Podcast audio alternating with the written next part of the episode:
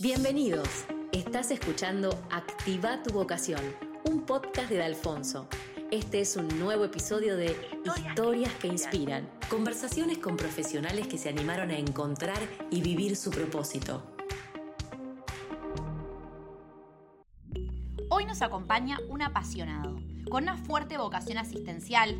Es docente universitario, médico, jefe de terapia intensiva del Hospital Austral el cual considera su hogar y ya trabaja hace más de 20 años. Es un referente en Argentina en lo que es trauma, terapia intensiva, emergentología. Nos va a estar contando un poco de estas vivencias y de su trayectoria profesional. Muchas gracias Pablo por estar acá, es un placer tenerte. Gracias Luli, gracias por invitarme. Bueno, vamos a arrancar por lo más importante. Si yo te pregunto, ¿quién es Pablo Pratesi? ¿Qué adjetivos o palabras utilizarías para describirte?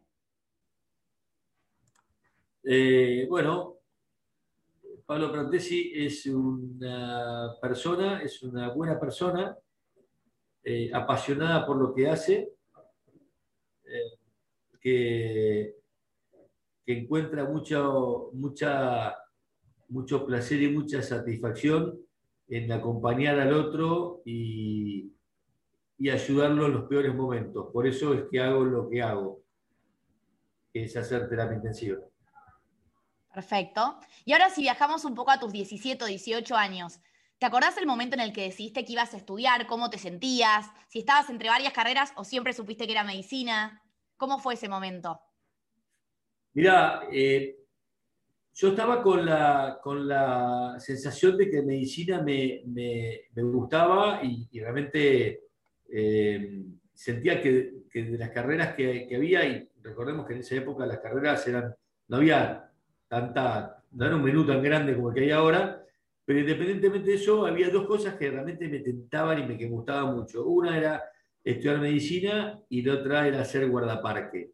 Ah, mira. Y la verdad es que eh, en el contexto del, sistema de vida que uno tenía y demás y de las opciones, eh, primó la de estudiar medicina, cosa que estoy muy feliz de haber que haya pasado eso. Este, y la actividad que uno podría haber hecho como guardaparque la, disfruta, la disfruto desde aquella época y sigo disfrutando ahora con mis hijos de poder viajar y aprovechar los entornos naturales y demás. Pero, pero bueno, creo que encontré eh, en, mi medicina, en la medicina mi razón de la existencia en la parte que no es la familiar, sino en la parte personal, profesional.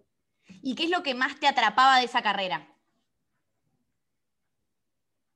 Eh, yo, digamos, viviendo de una familia en la cual mi padre era abogado eh, y mi hermano, uno de mis hermanos estudiaba Derecho, este, y se me decían que había mucho trato humano en el, derecho, que, es cierto, porque hay mucha interacción entre personas, pero siempre me pareció que el trato profundo, la relación profunda entre los seres humanos era, era algo apasionante y, y, como que no me, digamos, me, siempre sentí que me llenaba mucho eso y que otras cosas no lo hacían. Entonces hay un momento, y más, en es, porque yo te digo, a los 17, 18 años, no es tan fácil decir este es el, este es el destino para toda la vida. No, estás explorando un poco qué es lo que sentís. Y yo sentía en ese momento, era lo que sentía que me podía llenar.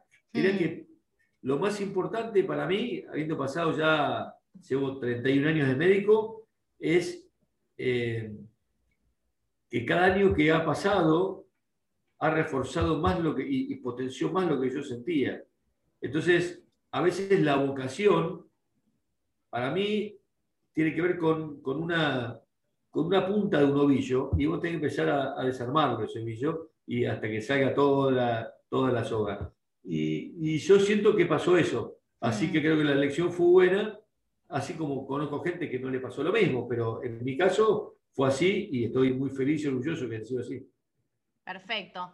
Y si tenés que describir esa etapa universitaria, ¿no? ¿Qué te enseñó más allá de lo técnico y los, de los conocimientos, digamos? ¿Qué aprendiste? ¿Qué otras cosas te quedaron de esa etapa? Pensá que yo venía de un, colegio privado de curas, en realidad un colegio con un contenido académico, digamos, intermedio, ni muy bajo ni muy alto, eh, pero que todo muy ordenado, y más en esa época, que era todo muy ordenado. Hmm y pasé a estudiar en la universidad pública eh, con, con, una apertura hacia el ser, tener que ser autoválido para muchas cosas, con lo cual la vida universitaria me, enseñó a ordenarme y me enseñó a, a ser el, propio artífice de las cosas que yo quería, tanto, tanto para los, eh, los éxitos como para los fracasos. No tenía forma de, echarle, de pasarle la responsabilidad de otro porque tenía que hacerlo yo, porque el mm. entorno no te ayudaba mucho. Eh, estamos hablando, yo empecé la facultad en el año 84 y me recibí en el 89, ¿sí? En la vuelta de Argentina a la democracia, toda la ebullición que eso generaba, pero esa ebullición también tiene cierto desorden, si se quiere, que para una persona que quizá estaba acostumbrada a un orden diferente, tenés que acomodarte. Y la verdad que lo pude hacer, me recibí en seis años eh, y, fue un continuo porque también eh, cuando empezás a, eh, empezás a meterte en la carrera, los primeros años son materias que quizás no están tan relacionadas con el, si bien haces anatomía, fisiología y demás, pero no estás tan relacionado con el contacto con las personas. Claro. Y cuando empezás la actividad hospitalaria y empezás a hacer guardias y demás, le encontrás la real pasión a lo que vos, para lo que vos estás estudiando. Y, y, es como que agarrás una, una, pista y no parás después. Y te diría que pasó en ese momento, porque estaba en tercer cuarto año de medicina y no paro hasta ahora. Buenísimo. Y ahí, hablando un poco ahora ya de tu trayecto profesional, ¿cómo llegaste a donde estás hoy? O sea, contanos un poco de ese recorrido, de esas experiencias que te marcaron, en qué te especializaste, qué te dejó cada experiencia laboral, así en breves palabras, eh, un poco ese recorrido. Yo, eh, yo terapia intensiva, soy jefe de terapia intensiva en el Hospital Austral eh, y, y, cuando, cuando era eh, estudiante de medicina y hacía guardias como practicante en un hospital acá en el conurbano, eh, me, me, me, flashaba lo que hacía una persona que no se le veía mucho en la guardia externa y que cuando venía ordenaba todo y cuando pregunté quién era me dijeron es el terapista y empecé a hacer guardias con él y, veía que, que, en el momento de los, de los, del caos más grande era la persona que, que acomodaba las ideas y ordenaba a las personas que estaban todas corriendo y se, se, se alineaban en pos de, de un objetivo eh, superador y que los resultados se conseguían. Y eso me, me, me, generó una, una, no sé, no, no, sé cómo explicarlo, me, flayó, digo, una cosa que era, digo, nada, fue una varita y dijo, ¡pum!, tenés que hacer eso. Claro. Cuando me recibí, este, quería hacer terapia intensiva y eh, un médico muy conocido de aquella época era el profesor Fustinoni, que fue, fue rector de la universidad, decano de medicina de la UBA y este, y, que después fue director mío de, residencia en el Hospital Naval, cuando yo le conté que quería estudiar, que hacer terapia intensiva, me dijo, me parece muy bueno, es una especialidad bastante nueva, pero te recomiendo que hagas clínica primero. Yo hice el primer año cuando me recibí, en el año 90, me dieron una beca para trabajar en meningitis, que la hice en el hospital, en el hospital Muniz, trabajé todo un año en meningitis en el Muniz, pero era en la terapia intensiva, lo mm. cual me, me, apuntaló mucho más a hacer terapia intensiva y de ahí después entré, eh, concursé para un cargo de, de, residente de clínica en el Hospital Naval, en hmm. Parque Centenario, hice la residencia de clínica y después me fui a hacer terapia intensiva. Así que me formé en las dos especialidades, tengo las dos especialidades, pero ya cuando, estaba, cuando hacía clínica ya hacía igual guardias en terapia intensiva, porque era lo que realmente me gustaba. Hmm. Eh, así que me acomodaba para hacer algunas guardias en el hospital, ahí en la terapia intensiva, y cuando tenía algunos momentos libres o algunas noches, agarraba en algún lugar alguna guardia porque era realmente lo que quería. Eh, y, siempre también estuve relacionado con la docencia en la facultad, cuando, cuando estaba en, en, la UBA, eh, fui ayudante de anatomía patológica y después siempre estuve dando clase y, y, cuando entré acá al hospital, al hospital austral, que ya llevo 21 años y medio acá, eh, me propusieron cuál era mi proyecto de docente, dije que quería llevar adelante la, materia de emergentología, que no era tan frecuente, que es temas de emergencias y terapia intensiva. Y bueno, es, fuimos la primera eh, escuela de medicina de la Argentina que tuvo esto en su currícula, que fue a partir del año 2001, que fue la primera camada que se recibió. Con lo cual, digo, esto va para tratar de transmitir que, que la, la, la, vocación asistencial es, es, muy importante que se, que se acompañe la vocación docente, también de la parte de investigación, pero, pero digamos, eh, si uno no tiene la vocación de formar a los que vienen, el sistema va a ser cada vez un escalón más, más bajo. Hmm. Mientras que vos te ocupás de que el que viene sea mejor que vos, entonces cada vez el sistema va a ser mejor. Y creo que eso es lo que falta, ¿no? Creo que esto de, de realmente que las cosas se consigan por mérito y ese Mm. mérito significa tener un objetivo y hacer todo el esfuerzo para lograrlo. Y por eso creo que nuestra responsabilidad ya como médicos mayores es formar bien y darle muchas oportunidades a los médicos más jóvenes que vienen atrás. Me encanta. Y por ejemplo, o sea, ya no- nos contaste un poco de por qué terapia intensiva, ¿no? Pero, ¿qué es lo más fascinante de este mundo, lo más gratificante y lindo de tu profesión? ¿Qué dirías?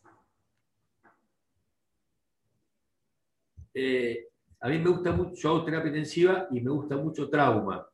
De hecho, Mm, tuve la suerte de poder eh, ir a Estados Unidos y formarme en trauma en un centro de trauma que se llama Nivel 1 allá, ¿sí? en Filadelfia. Y, y lo que tiene de apasionante, y te pongo como ejemplo de trauma, que quizá es, es, es- es- es, digamos, es muy gráfico, es que eh, el trauma es la causa principal de muerte y discapacidad en los menores de 40 años, es gente sana. mm, Eh, pero cuando vos puedes actuar eh, de lleno y de inicio en un paciente que viene muy grave, tiene mucha chance de salir adelante. Entonces, eh, lo que tiene apasionante lo que hago es, es que una persona que está muy lesionada, sea por trauma o por otra cosa, eh, por tu acción directa, no la tuya como persona, sino la de tu equipo, ¿no? Médicos, enfermeros, kinesiólogos, nutricionistas, eh, laboratorio, técnico, limpieza, todo el Mm. mundo, pero como equipo le caes de lleno y lo sacás adelante. Y la verdad es que... Como que es muy no instantáneo. mm, Claro, vos ves, ves el resultado en forma directa de lo que está pasando y con una persona y actúas sobre esa persona, sobre su familia, eh, se, se- se- se genera una, una comunión muy fuerte entre las personas y una, una- una unión que trasciende el, el tiempo y la distancia. mm. Y, y eso es apasionante. Y no tiene que ver con la, con la remuneración ni con ni cómo, cómo, cómo te va económicamente. Tiene que ver con la gratificación que genera y la unión del uno con el otro. Sí, estar ahí para las personas. Y si yo te digo, por ejemplo, ¿qué tiene que tener para vos un buen médico? Bueno, un buen médico, por definición, tiene que ser una buena persona. Digamos, No, no existe buen médico que no sea buena persona. Si no es buena persona, no es un buen médico. Puede ser una persona con, con capacidades técnicas importantes, pero, digamos, como la medicina se basa en, en realmente ser empático, Mm, si no sos buena persona, no podés ser empático, ¿no? Por lo menos eso es lo que yo creo. Eh, con lo cual, esa sería una condición sine qua non y, y que está bueno transmitirlo. Y lo otro es eh, que, qué condición tenemos que tener. Tenemos que ser, tenemos que formarnos como médicos para ser el médico que nos atendería a nosotros o a nuestros hijos. Mm, ¿Me entendés? ¿Cómo, cómo me gustaría a mí que, me- que- que esté formado la persona que me atienda? Bueno, así quiero, tengo que ser yo. Porque yo no puedo ofrecerle a los demás menos que lo que Hmm. pido para mí. está bueno. Sí, totalmente. Y por ejemplo, ¿qué hace que un servicio, un hospital, ya vos con tanta experiencia en el Hospital Austral, ¿qué hace que el servicio de un hospital sea excelente? ¿Qué tiene que tener también, hablando un poco de esto? ¿O qué encontraste vos en el Eh, Hospital Austral que por eso estás hace tanto tiempo? Mirá, lo que vos tenés que tener es una conjunción de factores. Básicamente es que buenas personas tengan un objetivo en común y se unan apuntando a ese, a ese bien común. Y, y- y puede significar eso dentro de un servicio, interservicios y después en, en- en todo el hospital. Mm, Entonces, eh, cuando nosotros entendemos que el foco, ¿no? si, yo, si yo hago, lo, lo charlaba ayer con los residentes, estamos justo haciendo un Ateneo, y, y les puse un ejemplo para discutir algo, y era una, una mesa cuadrada, y, digo, y puse algo en el medio.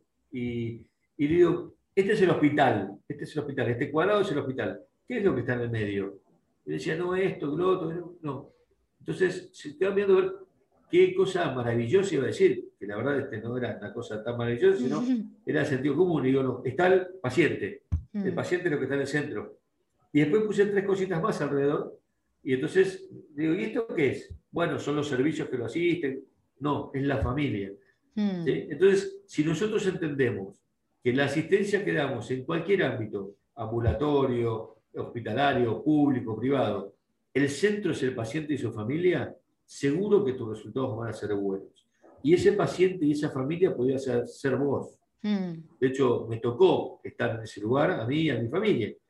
Y la verdad es que cuando uno siente que es tratado de esa manera, se da cuenta que el camino se, transcurrió bien y creo que esa es la esencia o, lo que hace que un lugar sea bueno y que pueda seguir creciendo y ser cada vez mejor. Buenísimo. Y esto un poco ya nos contaste igual, si querés profundizar un poco más, esto que hablabas del ovillo, de qué es la vocación para vos. O sea, vos crees que la vocación se va construyendo, ¿no? Mira, eh, eh, es lo mismo que el matrimonio. ¿sí? Cuando vos te casás decís, bueno, es para toda la vida. Probablemente, bueno, en mi caso, llevo ya casi 27 años de casado, pero, pero cuando vos empezaste la relación, ahí el noviazgo tiene una, situación así de, de, mucha expectativa y mm. experimentación y demás, pero después la vida cotidiana te va llevando a otras cosas. Y esa, esas cosas, lo digo en la familia, pero también lo pasa en la profesión, es un ovillo que hay que ir desenmarañando, porque los desencantos también aparecen. Las mm. noches duras, las guardias, en nuestro caso, ese día en el cual eh, eh, murieron uno o dos pacientes y decís, ¿para qué estoy haciendo lo que estoy haciendo? Eh, o, el cansancio y si se hago un trabajo tengo que ir a otro porque a veces mm. nos pasa. Entonces, ese ovillo que es tu vida profesional, lo tenés que ir, lo tenés que ir trabajando, ¿sí? Lo tenés que ir trabajando. Y decir, bueno, yo tengo un tiempo para, si lo quiero resolver todo ahora no voy a poder, pero sé que mi objetivo es, este, es, es irlo desenmarañando para tener una soga que sea toda larga y, mm. y, bien ordenada. Y eso significa, eh, digamos, construir tu camino. Construir tu camino significa, bueno, ¿cuál es mi objetivo para los próximos 10 años, para los próximos 15 años, 20 años? No, yo quiero ser eh, esto, bueno, quiero ser terapia intensiva. Bueno, ¿cuál es el camino? tengo que hacer una residencia, quiero formarme, quiero ir afuera, quiero hmm. hacer esto. Bueno, que no te agarre de golpe que es lo que tenés que hacer, sino que vos lo hayas programado dentro de lo posible. Hay gente que puede programar y hay gente que no, porque le pasan cosas en la vida que, que le cambian el destino. Pero la realidad es que si vos puedes programarlo, vas dando pasos más seguros hacia tu objetivo. Y de esa manera como que vas a desenmarañar. Y, y te diría que como la rueda ya está inventada, Hmm. Lo que hay que hacer es la gente que tiene las ruedas, pedirle que te ayude a usarla, que te enseñe. Entonces, si yo le puedo aconsejar algo a los que están empezando ahora con una vocación de médicos, es que se apoyen mucho en la gente mayor, que tomen alguna referencia, como hay que digo, mira, este es mi modelo, vos es una persona que yo le puedo consultar esto y que hmm. te ayude a trazar ese camino.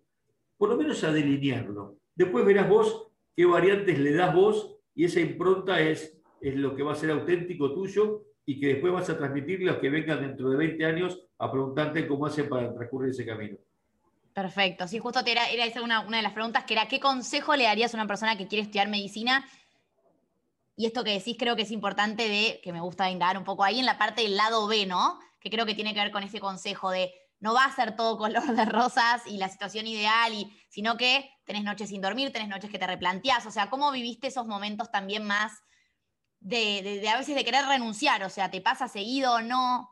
¿Qué haces en esos momentos? Como ese lado B, ¿no? Mira, Lori, te pongo un ejemplo de, una cosa que me pasó en el año 98. En el año 98 yo estaba en, eh, dos hospitales, era jefe de terapia en un hospital, y hacía guardias, y mi mujer estaba embarazada de mi segundo hijo.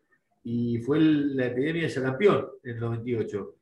Y, y yo me, eh, un día salgo de una guardia y me empiezo a brotar y la veo al infector y me dice, tenés sarampión. Me habían vacunado un mes antes. No, me olvido más, fue el 20 de octubre y me habían vacunado el 21 de septiembre. Pero me, me contagié y mi mujer está embarazada, entonces la llamé por teléfono para decirle, mirá, me broté, estoy con sarampión. Y ella, me, mientras estábamos hablando, me dice, para, para, para, rompí bolsa. No. Y mi, y mi hijo nació eh, un mes antes y yo lo conocí a los 15 días recién porque me dejaron aislado hasta que se me fuera el brote y no contagiara. Entonces, este, son, eh, son los insabores que te da la... Mm. Este, y, y, las noches en vela y después estás cansado, pero llegás y tenés chicos chicos y tenés que eh, ayudar a bañarlos y más. Mi mujer es médica también, así que repartíamos un poco la actividad, pero independientemente de eso, eh, digo, pero por lejos es mucho más la gratificación que da que, digamos, como dijiste, son rosas. Las Mm. rosas tienen espinas, pero no dejan de ser rosas. Claro, ¿sí? Y uno le cual. sigue gustando las rosas. Muy bien. ¿Y qué aprendizaje, ahora hablando un poco de la situación actual, ¿no? ¿Qué aprendizaje te trajo la pandemia? Primero a nivel profesional, que es un desafío enorme, más siendo líder también, eh, y como persona. ¿Qué aprendizajes? Que hay un montón, ¿no? Pero los que, los que más te quedaron. Mira, eh, la pandemia lo que nos lo que hizo fue homologarnos a todos, nos, nos, nos- nos acható a todos en el pleno desconocimiento, pero a todos se habló de todo el mundo, porque eso es una pandemia, ¿no? Eh, desnudó una realidad sanitaria, política, económica y social en todo el mundo. Mm. Hay países que pudieron este, surfear la ola, como se dice, mejor que otros. Eh, no me voy a meter en el tema político en esto, pero sí como médico me enseñó primero que, que de lo que estábamos hablando, por más que hacía muchos años que hacía terapia intensiva, no sabíamos nada, porque era una enfermedad nueva.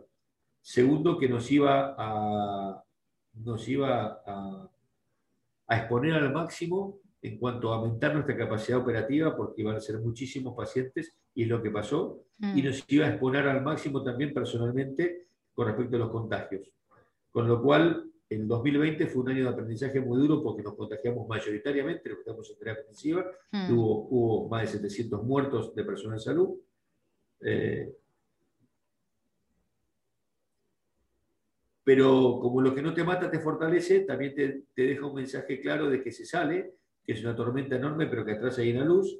Y este año seguimos con muchísimo trabajo, eh, pero con la, si se quiere, tranquilidad de que sabemos de qué estamos hablando, que ya conocemos de qué estamos hablando y que sabemos cómo contener a, la, a, la- a la- a las familias y a los pacientes aún eh, en, los, en los peores momentos, ¿no? que Mm. cuando pierden un familiar querido. Eh, y esto se, se, se imbrica mucho con lo personal, habiéndolo vivido yo también como médico, pero como paciente y como familiar de paciente, eh, hoy me permite pararme de ese lado también. Y cuando vos le decís a alguien que no entendés, realmente lo entendés porque vos lo viviste. Mm. Entonces, eh, salir un poco del, del- del lugar paternalista y, y- y, digamos, autoritario, si se quiere, o superior, para ir al llano y decir, yo te entiendo porque yo lo viví. Y eso tiene una riqueza enorme, que no es que quiero que la gente viva estas cosas, porque no es lo ideal que la gente se infecte o, o que, o que se Mm. infecte su familia. Pero si te tocó, por lo menos eh, eh, aprovechalo y, y capitalizalo para, para tener más herramientas para hacer el bien. Y después de lo que pasaste vos también a nivel personal, que fue súper fuerte y todo, ¿sentís que también, como que, no te digo, viste la vida desde otro lugar, pero como que desde ahí empezaste a ver otras cosas o, o sentir otras cosas o, no sé, me Mira, imagino la- la, sensación también la- de agradecimiento, no, ¿no? Luli, es que, es que ves la vida de otro lugar. Porque cuando estás al límite, si no sos un necio, y Mm, cuando la ves del otro lugar, te diría, lo primero es el agradecimiento hacia la gente que nos cuidó, a la gente que rezó por nosotros, a la gente que nos acompañó, a la gente que hizo un montón de cosas, manifestaciones con más ruido, menos ruido, por un lado. Este, y por otro lado, que ese es el camino para salir adelante de la pandemia y de los problemas que tienen los países. Eh, lo que nos saca adelante es la solidaridad mm, no un iluminado de turno. Los iluminados de turno no existen. Y sí existe la solidaridad. Y estoy convencido de que somos un, un pueblo, una nación, que más allá de la ideología que tengamos, somos mayoritariamente solidarios. Y si ejercemos eso con responsabilidad, no tenemos ninguna opción más que el éxito. Me encantó, me encantó como cierres. Buena Ahora, forma de cerrar, ¿eh? qué Buena forma de cerrar. esta, ¿eh? Buena forma de cerrar. Tal cual. Ahora vamos a ir a unas preguntas un poco más random, que nada que ver, preguntas más así ping-pong. Momento ping pong. Momento ping pong. Vamos a arrancar por la primera. Si pudieses elegir a un personaje histórico o una figura pública que admires para ir a comer, ¿quién sería? Winston Churchill. Tremendo. Te dice Muy sabio. cómo en el peor momento pudo hacer que una relación saliera a flote y se, y se volviera vencedor. Si te digo que elijas un superpoder, ¿cuál elegirías? Haciendo, haciendo terapia intensiva y gustándome todas las cosas que me gustan aparte, eh, ser incansable. incansable, para que las puedas aprovechar las 24 horas del día para todo, para el trabajo y lo que no es el trabajo. Está muy bueno. Si te digo algún sueño que te quede por cumplir. Es bastante tonto, pero quiero ir a pescar con Boca Alaska. Me encanta. ¿Con quiénes? ¿Tenés amigos que vas de pesca? Tengo amigos, voy con mis hijos también, sí, pero es una, cosa que siempre decimos, me gustaría ir a pescar con... Y, ¿sabes qué? Eh, para eso tengo que tener ese superpoder de, ser incansable para poder eh, agarrarme el tiempo y ir lo mismo. Tal cual. ¿Tu momento preferido del día? A ver, te voy a dar dos momentos.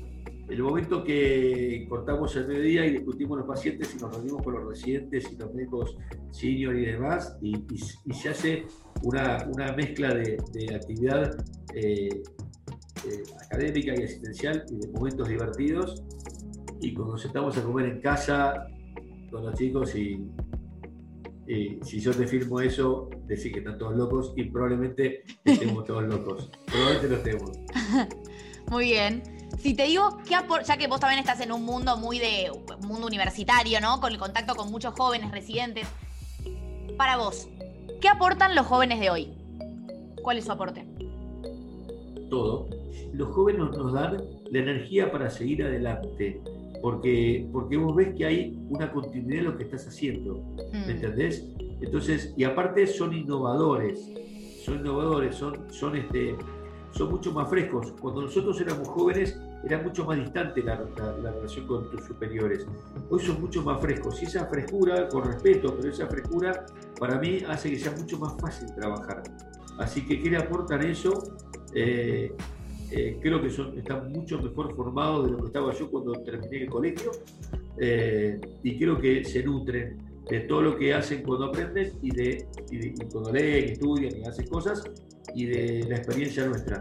Así que creo que el, futuro está totalmente asegurado. Perfecto. Pero hay que romperse el lomo estudiando. Muy bien, a la aclaración. ¿Tu mayor virtud? Soy apasionado y no aflojo nunca. No aflojo Me encanta. ¿Qué tipo de personas, Pablo, te inspiran? San Martín. La gente íntegra, la gente que tiene no solamente integridad en sus ideas, sino en sus actos, y que es coherente con sus actos. Independientemente que con sus ideas vos no puedas estar del todo de acuerdo, siempre cuando sean ideas honestas, éticas mm. y probas, pero la gente que es la gente que es consecuente con lo que dice y lo hace porque, porque es, fiel a su ideal y, muere en su ley también. Mm. Fanático de. Fanático de Deportiva Francesa y de River. ¿Está bien? Muy, está bien. Si pudieras tener solo un hobby, ¿cuál sería? Y lamentablemente tengo que dejar el estetoscopio y me, voy a, me pongo mi lodge de pesca. Bien. Ese sería mi hobby y me dedicaría a eso todos los días de mi vida. Perfecto. Para completar la frase, nuestra época nos invita a... Ser solidarios. Me encantó. Si pudieras repetir un momento de tu vida, ¿cuál sería?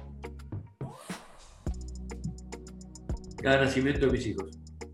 El mejor consejo que te hayan dado, que te haya quedado muy grabado, sea en el último tiempo o no, pero que lo tengas ahí es, un concepto que es, digamos, siempre mi, padre, mi abuelo también lo decía, tenés que sentir la, satisfacción de deber cumplido y que eso te lleve a que cada noche cuando pones la cama en la almohada puedas dormir tranquilo.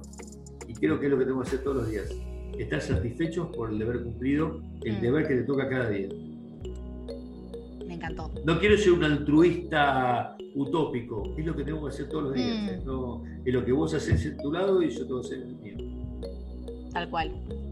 Bueno, acá finalizamos la entrevista. Gracias, Pablo, gracias por todo. Fue buenísimo tener tu testimonio. Gracias. Gracias. Chao, chao. Beso. Esto fue Activa tu vocación. Si te gustó este episodio, suscríbete al podcast para recibir notificaciones cada vez que subamos otros. También podés encontrarnos en Instagram y LinkedIn como arroba centro de Alfonso. Todos tenemos una vocación por descubrir. Animate a vivir una vida con sentido. Te esperamos en el próximo episodio.